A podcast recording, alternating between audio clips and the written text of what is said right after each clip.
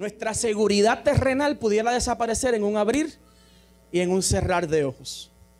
Su trabajo pudiera desaparecer tan pronto como en un mensaje de texto en los próximos 10 minutos. Su seguridad económica pudiera desaparecer esta semana.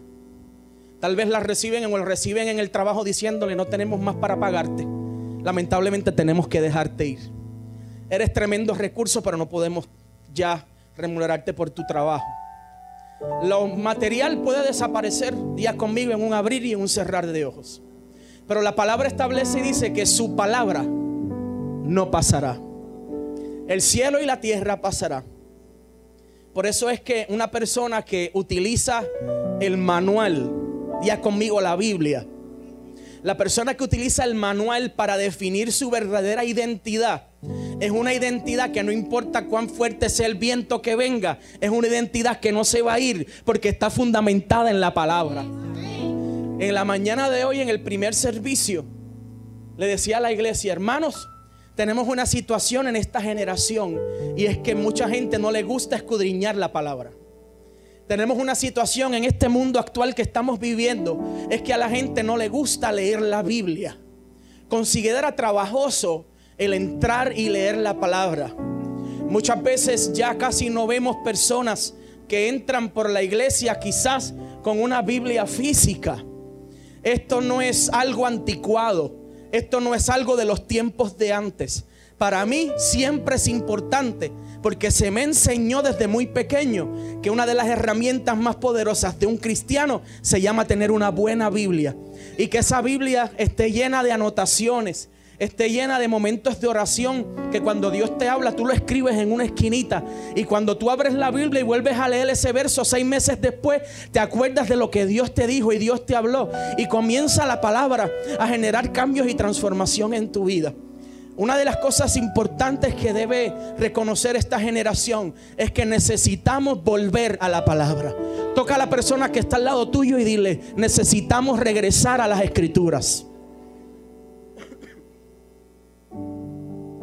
Porque todo puede perderse, todo puede irse, todo puede desaparecer. Pero lo único que se quedará grabado en tu corazón y en tus generaciones se llama la palabra. Entonces, en esta mañana le hablaba a nuestros hermanos que hemos venido hablando de lo que es identidad. Usted me perdona, pero es que siento una unción tan poderosa.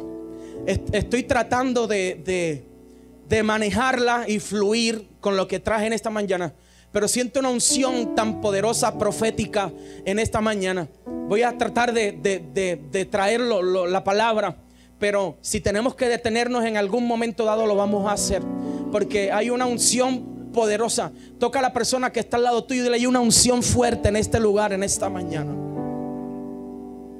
Y en el primer servicio de esta mañana hablábamos que la identidad en Cristo es una identidad clara.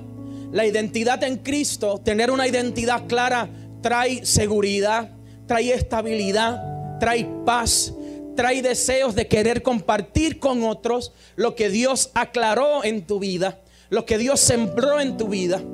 Tener una identidad clara en Dios nos lleva a salirnos de un evangelismo quizás como las personas lo esperan y entrar en un evangelismo que transforme a las personas. Un evangelismo, los cultos de evangelismo no necesariamente deben ser servicios que se dan en una plaza o en un parque o en un centro comercial. Tu sala se puede convertir en un culto de evangelismo cuando tengas un familiar que está sumergido en la droga y sientas en el corazón decirle, tengo una palabra para ti, voy a orar por ti. Eso se convirtió en un culto de evangelismo lo que Dios está tratando de llevar a la iglesia de este tiempo es que lo que produce una identidad clara es que predicar el evangelio se convierte en un tú a tú y no delegarlo en otro. Por un tiempo la religiosidad o la costumbre religiosa nos llevó a delegar el evangelismo al ministerio de evangelismo. No, yo no evangelizo porque los hermanos del ministerio evangelismo, ellos son los que coordinan los cultos y son los que predican y salen. Entonces teníamos un 4 o 5% de una congregación de 300 o 400 personas delegando a 8 o a 9 el evangelizar cuando el evangelismo es una responsabilidad de cada cristiano. Identidad clara. Una identidad fortalecida en Cristo. Una identidad definida en el Señor. Cuando usted tiene una identidad definida, usted sabe lo que usted carga. Mira el que está a tu lado, tócalo en el hombro y dile, ¿sabes qué? Tú cargas algo poderoso. Y si la persona que está al lado suyo sintió en un momento decirle, si tú supieras los baratados que yo estoy, si tú supieras en la crisis que yo estoy, si tú supieras los vicios que yo no he podido vencer, no me estarías diciendo eso. Pero ahora usted va a volver a decirle a la persona que está al lado suyo, por si acaso, dile, por encima de lo que tú eres. No, no, yo no sé si alguien le puede decir. Toca a dos personas y dile, por encima de lo que tú eres. Dios tiene algo tan grande para tu vida que no te imaginas lo que Él va a hacer contigo.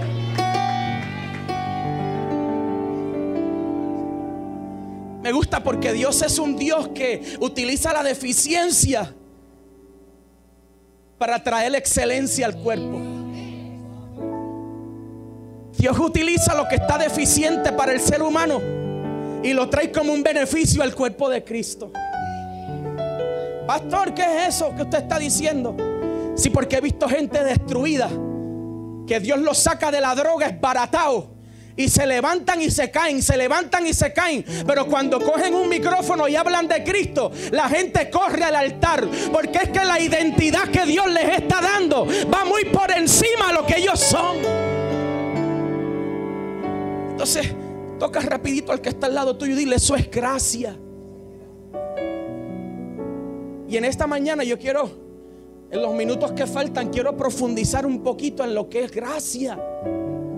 Identidad definida. Su identidad clara en Cristo se manifiesta a través de la gracia. Porque sabes que hermano, por bueno que sea su carro, por bueno que sea su trabajo, por bueno que sea su casa, yo quiero decirle en esta mañana que usted no lo merecía. Ninguno de nosotros merecía el estar aquí en esta mañana. Pero vino un hombre que de lo más alto se humilló y tomando forma de siervo, se despojó de sí mismo y entregó su vida en una cruz del Calvario.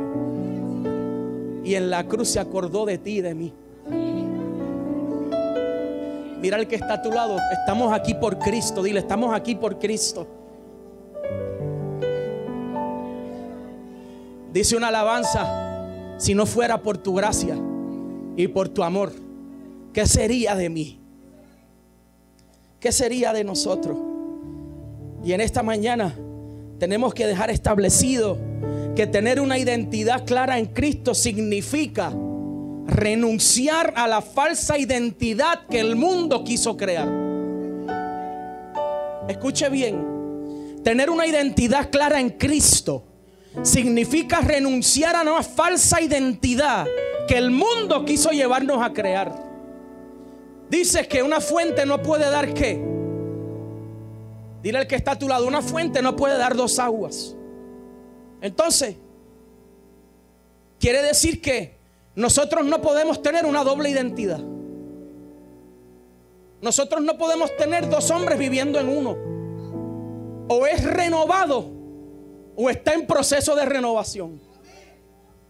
Pero no podemos venir con una máscara cuando estamos con gente religiosa y ser los más religiosos. Pero cuando no estamos en ese ambiente nos ponemos la otra máscara y funcionamos completamente diferente. En el primer servicio describía una imagen que vi esta semana que me impactó. Dentro de lo sencillo me impactó mucho. Porque era un, pequeño dibujo de un cuerpo de agua. Era un cuerpo de agua. En el cuerpo de agua habían dos peces. Uno de los peces estaba suelto en el cuerpo de agua Y el otro pez estaba metido en el mismo cuerpo de agua, pero dentro de una pecera. El tope de la pecera daba en el tope del cuerpo de agua. Y mientras el otro pez se movía libremente dentro del cuerpo de agua, había uno de los peces en el mismo cuerpo de agua dentro de una pecera. Y la imagen decía, eso hace la religión. Nos hace meternos al mismo cuerpo de agua de la gente libre, pero no podemos disfrutarlo. La religiosidad hace eso. Nos permite estar en un ambiente de libertad, pero la religión no nos deja disfrutarlo. Porque empezamos a analizar qué está pasando. Rápido que Dios se mueve de una manera, nos, eh, se fue la alabanza porque esto hay que discernirlo. Y vemos una persona que se mueve, hablarle a una persona y Dios lo está usando. Y vemos la persona llorando y siendo tocada por el Espíritu Santo. Y nos estábamos gozando hasta ahí. Porque eh, eso hay que procesarlo. Yo me tengo que parar allí para ver lo que le está diciendo. ¿Qué? ¿Quiénes somos nosotros para decirle al Espíritu Santo lo que tiene que hacer? Toca a la persona que está a tu lado y dile, tú estás en un cuerpo de agua donde puedes moverte con toda libertad. La religión nosotros nos la quitamos hace años. Nosotros estamos preparando peces que sepan moverse. Toca al pellizca al que está a tu lado y dile, sé libre, dile, sé libre. El 2019 no puede ser un año donde si yo digo tener la identidad de Cristo sea un amargado. El 2019 no puede ser un año donde yo siga enchismado con la gente. Porque estoy en el mismo cuerpo de agua, pero metido en una pecera. Entonces la gente que está alrededor tuyo se goza y celebra y brinca y danza y canta. Pero llega un momento que a ti se te va el gozo. Porque te pasa por el agua, te pasa por el agua el que no te cae bien. Y estás cantando. Así es como vence Dios. y te pasa este tipo. Entonces te vas para el baño con la excusa de que tienes dolor de estómago. Y es para mirarte en el espejo y respirar. Estoy loco porque se vaya de la iglesia. El problema. El problema es que no se va a ir hasta que tú entiendas que tienes que ser arraigado y cimentado en amor. Porque es el vínculo. Tú no tendrás mentalidad de bendecido y bendecida hasta que no ames a los demás.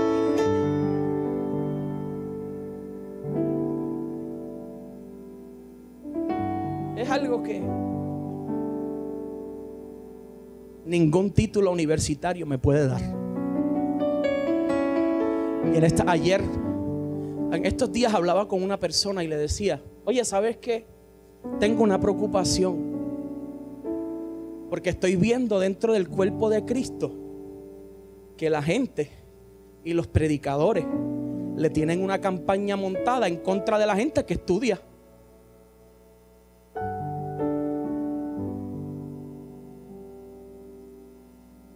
Entonces ahora uno, tampoco puede estudiar. Porque si estudias se te trepa el ego. Entonces ver predicadores y congregaciones. Y vi un post en específico de una pastora que comparte una imagen y dice, por eso es que hay que tener cuidado con los que estudian, porque esto no se trata de título, esto se trata de unción y esto se una campaña montada en contra de la gente que se prepara. Entonces Puerto Rico tiene una habilidad para irse a los extremos. Porque si estudias, tienes el ego trepado. Y si no estudias, eres irresponsable. Entonces si empiezas y te quedas a mitad, no eres persistente. ¿Qué hacemos? Mira el que está al lado tuyo y dile, ¿qué hago? Dile, ¿qué hago? Porque es que no sé. No sé, la gente no sé, no, hay manera de satisfacerlo. No estudia, eres irresponsable. Estudia, wow, eres un orgulloso. Y si te quedas a mitad, no eres persistente. Eres un quedado. Entonces mira al que está a tu lado, vuelve y dile, ¿qué hago? Entonces dile, ¿qué hago?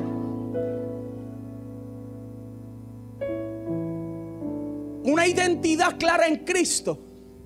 Sabe que lo que yo hago no depende de mis títulos universitarios. Pero si Dios me da la bendición de poder prepararme para llegar a un sector de personas que no todo el mundo pueda llegar, eso se llama propósito. La identidad clara en Cristo en amor no juzga a los demás por lo que hacen. Ama a todo el mundo porque Cristo nos amó primero. Y ahorita vamos a leer un verso. Yo quiero que usted mire al que está a su lado y le diga, ¿sabes qué te tengo que soportar?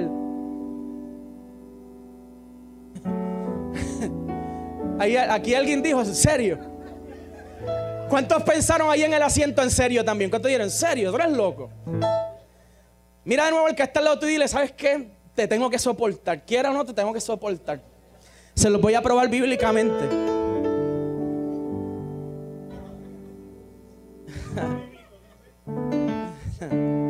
Eso es, eso eso es, realmente bíblico. Eh,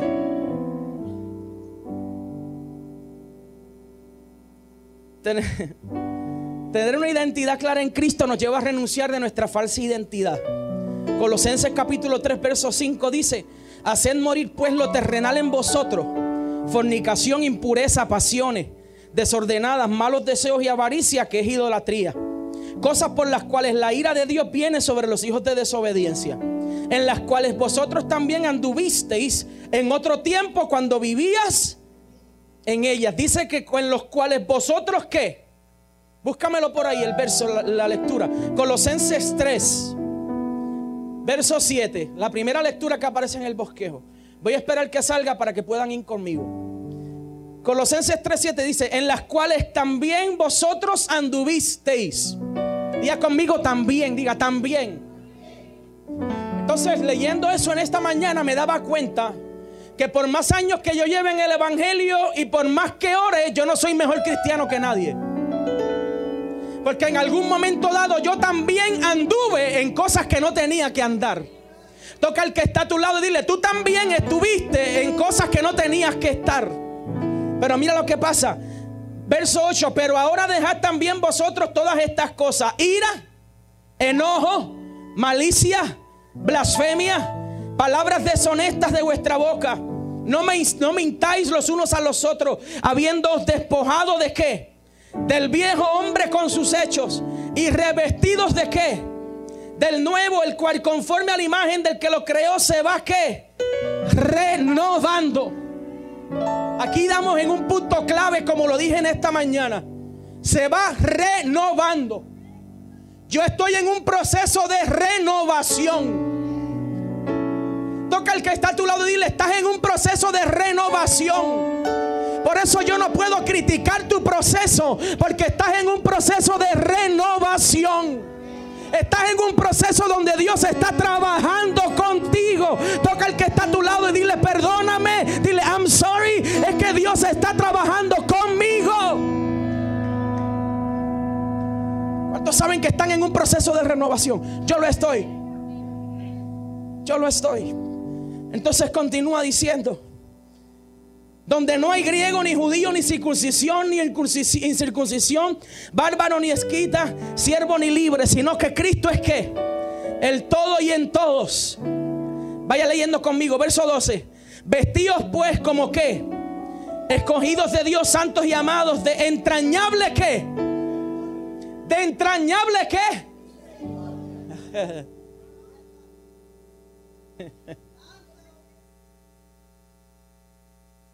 entrañable. El verdadero nuevo hombre es Cristo, es un hombre misericordioso. Por eso el verdadero hombre en Cristo no dice, me ofendiste, te perdono, pero no me hables más.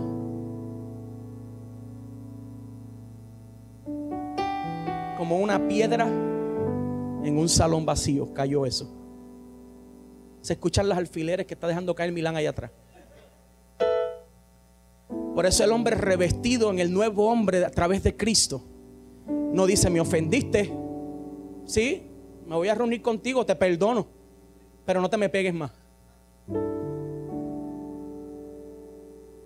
Si ese pensamiento llega a tu vida, tú necesitas ser renovado.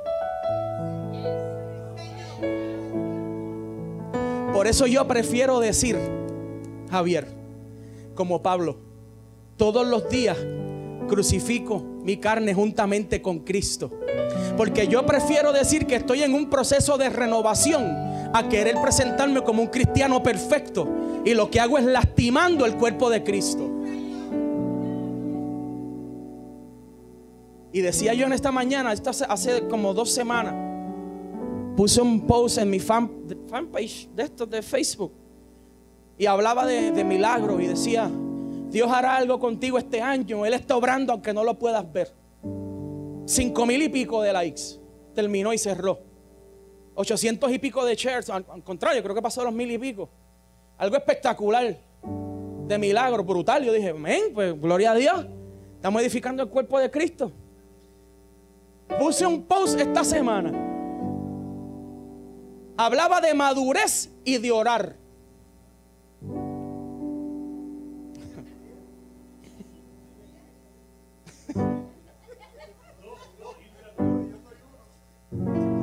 Tres. Y uno era Melvin, Javier y soy yo. Realmente los que trabajamos en Facebook, las estadísticas tú puedes ver. Y eso todo es medible. Cuando trabajas en mercadeo, te das cuenta que las estadísticas tú las puedes medir. En República, Dominicana, personas me escribieron por el inbox, gente pidiéndome oración. Amén. Esa palabra llegó en un momento, lo puede ver en mi página, puede entrar y lo ve. Fue en uno de los comentarios. Esa oración llegó en un momento eh, especial en mi vida. Gracias. Pidiendo oración, papá. Y cuando voy a la estadística, personas de República Dominicana. La, estadística de República Dominicana cerró, creo que fue con un sesenta y pico de por ciento. La estadística. En Puerto Rico, 6%. Cuando la estadística del post de milagros en Puerto Rico fue un setenta y pico.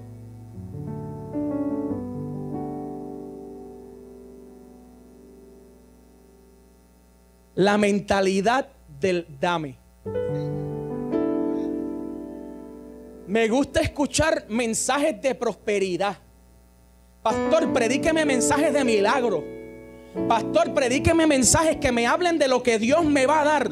Porque nos enamoramos de lo que Dios nos va a dar, pero no vivimos enamorados con lo que ya nos ha dado.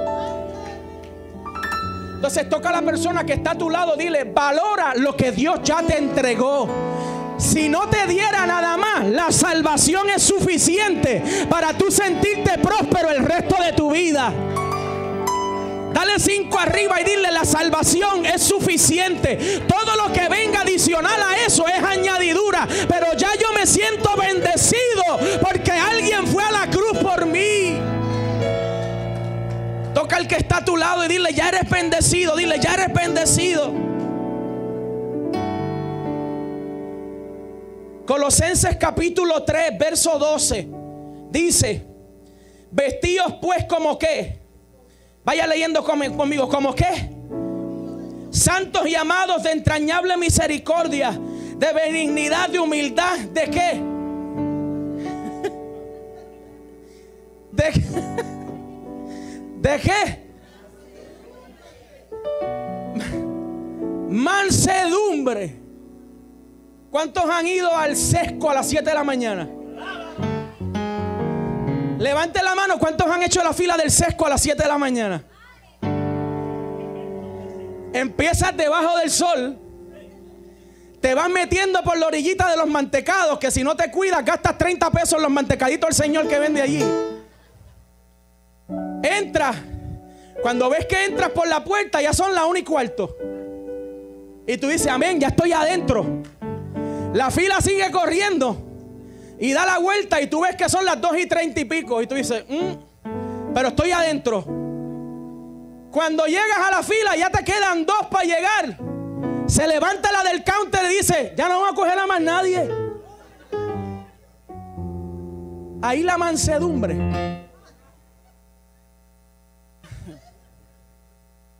Nuestra humanidad.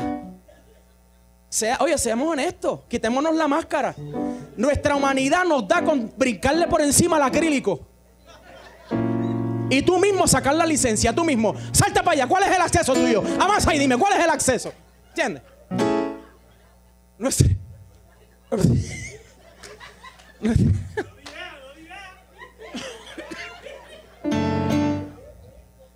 Sin embargo, mansedumbre. Pero dice después, paciencia. Esta semana me tocó ejercer la mansedumbre y la paciencia. Llamé a mi banco. Llamé a mi banco y le dije, necesito 20 copias de unos estados de cuenta que estoy haciendo unas transacciones que le pido que ayude por, que me ayude a orar para que Dios abra puertas. Estoy haciendo unas transacciones que necesito unos estados de banco. Necesito, ¿cuántos son? Son 20. Son 20. 20 y algo, 22. Amén. ¿Y cuánto usted cree que sea? Estaba con un consultor. ¿Cuánto usted cree? Pues mira, yo estimo por lo que veo son tantos. Y yo, wow. Pues está bien, no hay problema. Pues ya no podemos hacer más nada. Ustedes tienen el control. Amén, no hay problema. Al otro día nos llega una notificación de un débito de 240 dólares. En una cuenta donde yo soy el único que trabajo. Tengo tres hijos, mi esposa, dos carros, gasolina, comida, gastos. Y usted sabe que de quincena a quincena, que casi al final de la quincena te debitan casi 300 pesos, el pulmón derecho hace... Es un golpe duro para cualquier persona. Porque ya tus cuentas, ya tus estados, ya los has hecho todo, has evitado todo, tienes todo cuadrado. Y de pronto casi 250 pesos ahí. ¡Ra! 360 y pico. Se me quedó la cuenta. Y la mansedumbre por poco desaparece. Pero cuando llamamos, yo dije, ¿sabes qué? El nombre que tiene esa muchacha en el papel allí, ella lee en el nombre y dice Nixon Cruz. Todo lo que yo haga va a ir atado a ese nombre. Por lo tanto, la iglesia de Cristo se puede ver perjudicada con mi actitud, porque mi papá todo el mundo lo conoce y no hay muchos Nixon Cruz en Puerto Rico. Por lo tanto, yo tengo que pensar bien, porque todo lo que yo haga puede ser utilizado en mi contra. Llamé y lo único que dijimos fue, mira, eh, hola, buenas tardes. Sí. Hola, buenas tardes. Qué gusto hablar con usted. Es que usted me dijo que era tanto y es rapidito lo que le quiero decir. Eh, por poco me tengo que tomar una clonopin, pero es rapidito lo que quiero decirle. Es que usted me dijo que eran 90 pesos y me debitaron 240. Es simplemente para que usted me pruebe esos 200 y pico de pesos que están por encima. Si usted me lo puede decir, yo se lo agradecería mucho. No, pero mira, es que aquí hay tinta, hay empleado, hay esto. La política es que te cobre también por las portadas de los emails, más la firma mía, más el documento, más esto, más lo otro. Y se convirtieron en treinta y pico de copias. Y yo le dije, gracias. Eso sería todo. Es simplemente como para no quedarme con el golpe. Como que, ok, ya está justificada, no hay problema. Entonces, hay, hay, hay, golpes que a veces que tú te vas a tener que quedar con el golpe dado. Porque la palabra aurea dice que si te dan en una mejilla, pero ¿cuántas veces hemos dicho eso de pasada? Lo estamos haciendo.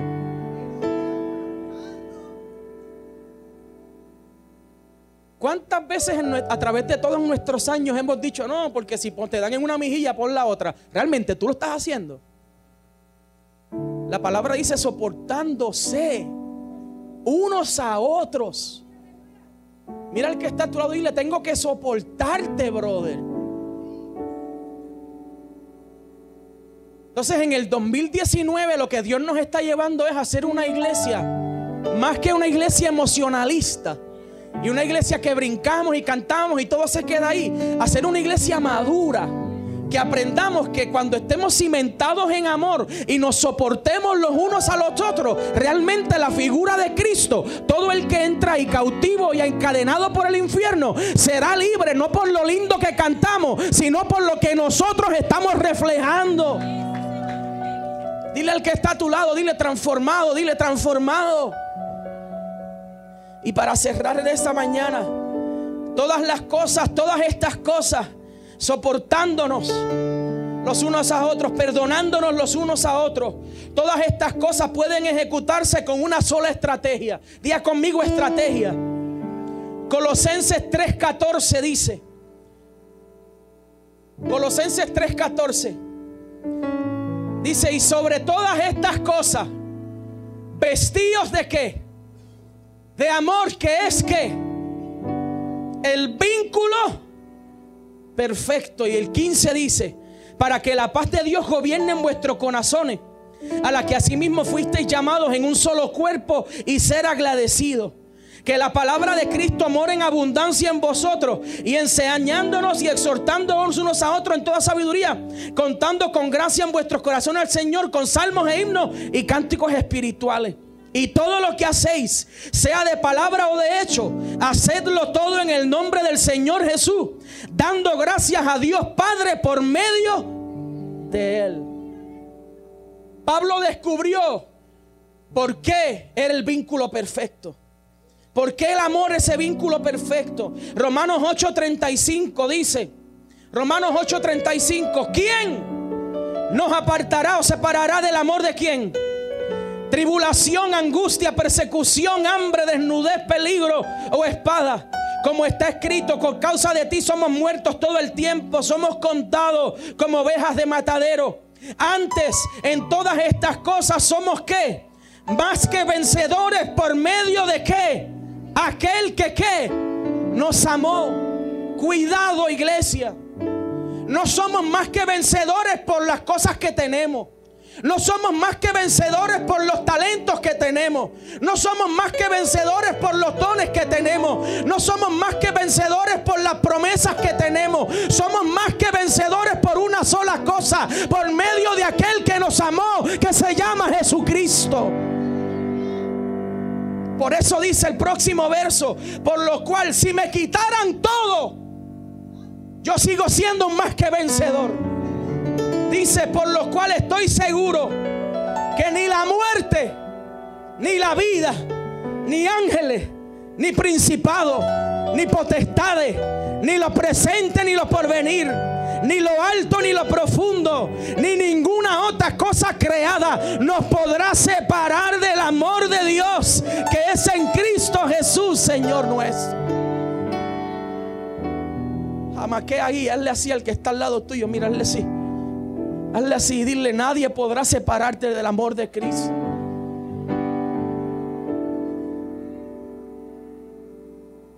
Pero usted sabe cómo usted puede romper con el patrón de sentirse unas semanas bien y otras no. Usted sabe cómo usted puede romper con el patrón de que unos días está bien y otros días no hay quien le bebe el caldo. Usted sabe cómo usted puede romper con el patrón de que unos días tiene ánimo y otros días no hay quien lo soporte. Esa inestabilidad emocional, esa inestabilidad de carácter, ambigüedad. Que hay veces que me siento cristiano bendecido y hay otros días que me siento fatal. De la única manera que usted puede vencer eso se llama amando a su hermano. La palabra establece y dice el vínculo perfecto. Por eso, escuche bien, y les voy a decir esto con mucho amor para cerrar. La tecnología va a seguir avanzando. Los sistemas seguirán avanzando. La tecnología llegará a un punto que ni siquiera nos tengamos que ver. Ahora mismo, esta semana, yo hablé con mi papá varias veces. Él está en Israel, hermano. Israel. Y a través de un pequeño dispositivo, yo puedo acercar un mundo de distancia al tocar simplemente un botón verde. La tecnología seguirá avanzando, pero jamás de los jamases, como decíamos antes, jamás una conversación a través de WhatsApp FaceTime podrá reemplazar el que yo me acerque a mi papá y le diga, qué bueno verte, dame un beso. Jamás. La tecnología seguirá avanzando, pero jamás podrá reemplazar los servicios en el templo, que usted se sienta al lado de su hermano y aprenda a amarlo con todos sus defectos.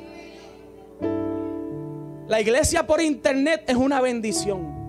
Los cultos por internet son una bendición. Pero no deje que la tecnología diga y decida si usted viene al templo o no. Porque nada se compara. El yo pararme al lado de Aurea y darle un abrazo y decirle, Aurea, qué bueno verte. Dios te bendiga y que en la adoración adoremos juntos. Y de momento yo necesitaba una oración y alguien se me acercó y tuvo una oración por mi vida. Eso a través del teléfono no se puede hacer. Por eso, el internet es una herramienta evangelística. Y el internet es tremendo que si usted está trabajando o haciendo otras cosas, gloria a Dios porque se puede conectar en su oficina, se puede conectar en un viaje, se puede conectar estando enfermo, eso es una bendición, pero no haga del teléfono la congregación. Porque jamás recibirá lo que recibe un hijo que se une. Y la palabra dice, estando todos unidos, juntos el día de Pentecostés, Rafael, dice que estando todos unánimes del cielo,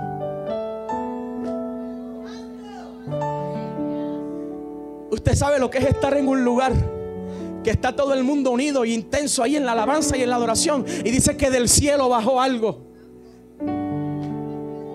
Y fueron llenos del Espíritu Santo bendición el te sentir ganas de llorar y poder virarte a donde Ibe y decirle, Ibe, necesito un abrazo. Tú me darías un abrazo. Sentirte triste y venir a donde Emilio, Emilio, dame la mano. ¿Tú crees que te podías sentar a tomar un café conmigo porque quiero hablar con alguien? Eso la tecnología no nos los puede dar. Hasta donde yo sé todavía no hay aplicaciones que tú das el teléfono y sale una mano y te soba la cara.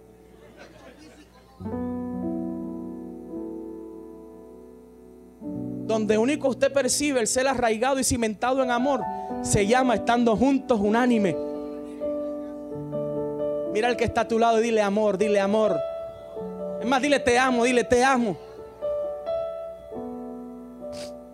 Se está gozando en esta mañana. Por eso la palabra dice en Primera de Corintios que si hablásemos lenguas angelicales o humanas, pero no tenemos amor, Venimos a ser como un metal que resuena o un címbalo que retiñe. Decía esta mañana que Melvin nos puede dar el ejemplo siendo percusionista, que no hay nada peor que escuchar un platillo que esté paratado, porque molesta. Por eso cuando no tenemos amor somos sonido que molesta a la gente. No lo digo yo, no se moleste conmigo. Lo dice la palabra. Cuando usted no ama a su hermano, usted es un metal que molesta. Y lo que usted hace y dice molesta. Por eso es que con mucha gente que no tiene amor y predica, lo que hace es que cuando se para al frente es azote limpio y cantazo limpio. Así era el legalismo. Gente que se paraba a predicar sin amor y a darle cantazo a la gente. Y tú que estás ahí atrás, párate. Disciplina seis meses. Y te sale de la iglesia. Amén, hermano, alabe a Dios. Y la gente era, amén, vive, vive. ¿Cuántos estuvieron en esos cultos? Si usted no lo vivió, dile al que está a tu lado. Si no lo viviste, gloria a Dios. Míralo, mira al que está a tu lado. Dile, tú no viviste eso. Dile, ay, gloria a Dios, qué bueno. Pero los que los vivimos, Acá. ¿Dónde está la regla del pastor? Y venía el hermano. Esa falda, ven acá. Disciplina dos semanas y media. Y te vas de la iglesia. Y te veía el joven muy obediente. Salido lastimado. Después de que le dieron un cantazo. Y los papás en el carro. Lo primero que te decían en el carro que era. Bueno que te pase. Porque el pastor te está velando hace tiempo. Y te lo dije. Y para colmo le daban un cantazo encima. Y bota la falda esa del diablo. Si usted no lo vivió, ha hecho gloria a Dios. Si el evangelio que usted está recibiendo es el que nosotros estamos predicando de reino, hecho, ¿verdad? Gloria a Dios. Dale más, dale cinco ahí el que está a tu lado y dile, hecho, gloria a Dios, dile, gloria a Dios.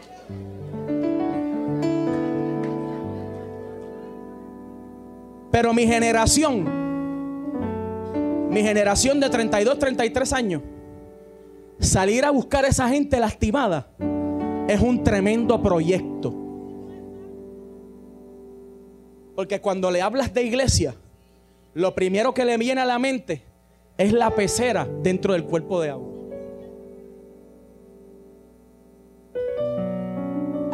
Tener una identidad clara en Cristo no depende de lo que yo me pongo, no depende de cómo me veo, porque lo que haya que cambiar de cómo yo me veo, el Espíritu Santo va a trabajar con eso. Lo que haya que cambiar en cómo yo me proyecte, el Espíritu Santo va a trabajar con eso. Lo que haya que trabajar con mi actitud, el Espíritu Santo va a trabajar con eso. Pero hasta donde yo sé la palabra y la Biblia que yo leo, todavía en el tiempo de la manifestación más grande de Jesús hubo una persona que estando al lado de él y siendo uno de las manos derechas, le cortó la oreja a un soldado. Un hombre que estuvo en la manifestación máxima de Jesucristo todavía no podía contener sus arranques de carácter.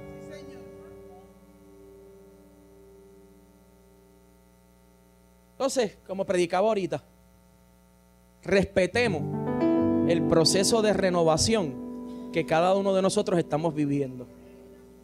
Si usted va más rápido, amén. El que vaya más lento, gloria a Dios. El que esté ahí, ahí, ahí, golpe contra golpe. Amén también, gloria a Dios. Pero todos estamos siendo renovados hacia llegar a la altura de Jesucristo. Y ese día ocurrirá cuando Él venga en gloria. Y seamos levantados como iglesia en las moradas celestiales. ¿Usted lo cree? Póngase de pie en esta mañana. Luego en un futuro termino y traigo lo demás.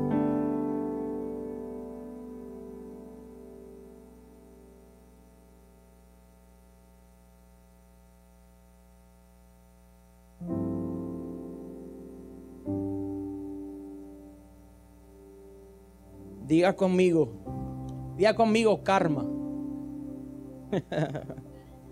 karma. Diga karma. No se asuste. Sé que hay gente que no lo dijo porque el. Hey, pastor, cuidado. Diga conmigo karma. En el reino eso no existe. Porque Dios jamás, escuche bien, y con esto voy a cerrar.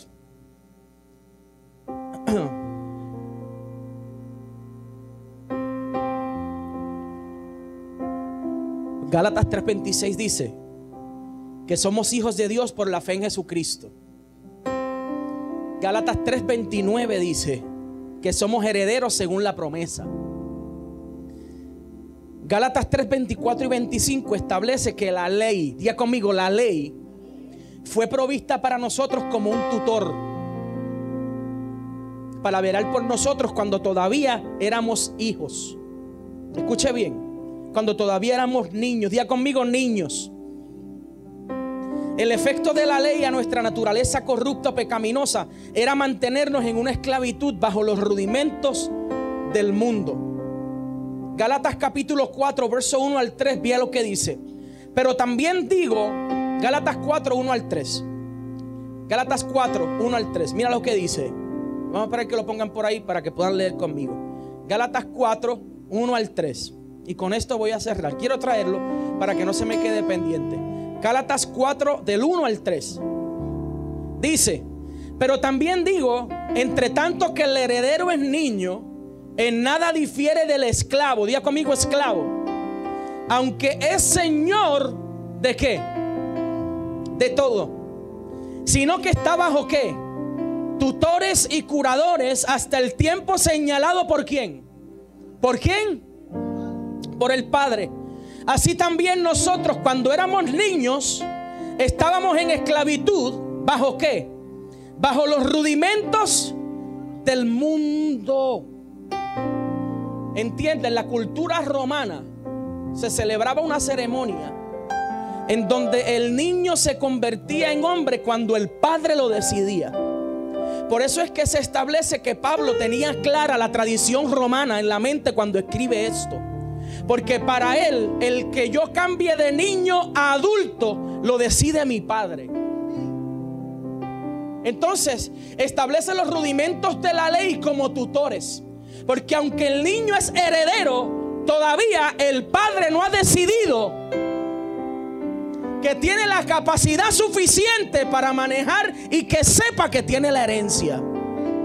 Pero establece y dice, mas ya nosotros no somos esclavos, sino hijos, a través de Jesucristo. La ley, por eso cuando viene Jesús y le preguntan, oye, pero tú viniste a cancelar la ley de Moisés. Jesús dice, no. Yo vino a que se terminara su proceso de niños. Y ahora el Padre decide decirle que ustedes tienen herencia.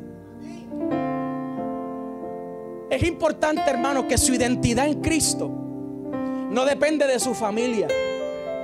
Escucha bien y quiero que se grabe esto antes de irme. Su identidad en Cristo no depende de dónde usted viene. Su identidad en Cristo no depende si su familia era pobre o era rica. Su identidad en Cristo no depende si sus padres tenían o no tenían a Cristo. Su identidad en Cristo no depende si sus padres tenían o no educación. Tampoco depende si usted tiene o no tiene educación. Su identidad en Cristo no depende de su entorno. Su identidad en Cristo no depende de sus fracasos y de sus debilidades. Su identidad en Cristo no depende de nada, cosa terrenal. Porque Cristo vino a cumplir la ley y que ya no fuéramos esclavos, sino que el Padre decidió que éramos herederos. Mira al que está a tu lado y dile, tú tienes herencia. Pero díselo como si sintieras gozo. Dile, tú tienes herencia. Ya tú no eres esclavo. Entonces, el karma no existe. Porque a mí no se me entregó porque lo merecía. El karma dice que cada cual recibe lo que merece. Pero en el reino ese patrón no existe. Porque ya desde la cruz yo, viendo, recibiendo, yo vengo recibiendo algo que no merecía. Oh, tranquilo que el que me hizo amar la vida le va. Tranquilo que el karma lo barca. No, no, no, no. Eso es una mentira del diablo. La gente que tiene una mentalidad de Cristo sabe que la gente no recibe lo que merece. La gente recibe lo que está en su diseño. Porque hay gente que te hace mal.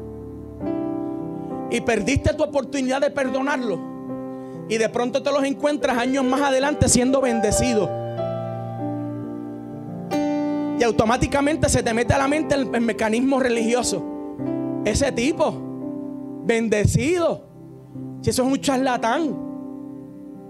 Señor, ¿cómo tú puedes bendecir un tipo así? Porque la bendición de Dios no depende de lo que yo merezca o no merezca. Porque la palabra establece y dice que no hay condenación para aquellos que están en Cristo. Mira al que está a tu lado, dile ninguna condenación hay para aquel que está en Cristo. Ninguna. Eso se llama identidad definida en amor. Tú sabes lo que es tú decirle a un montón de gente que son pecadores. Que la gracia les diga, ninguna condenación hay al que está en Cristo Jesús. Por eso, en el año 2019, Usted tiene que convertirse en un verdadero cristiano. Un cristiano que se soporten los unos a los otros. Un cristiano que tenga mansedumbre, paciencia.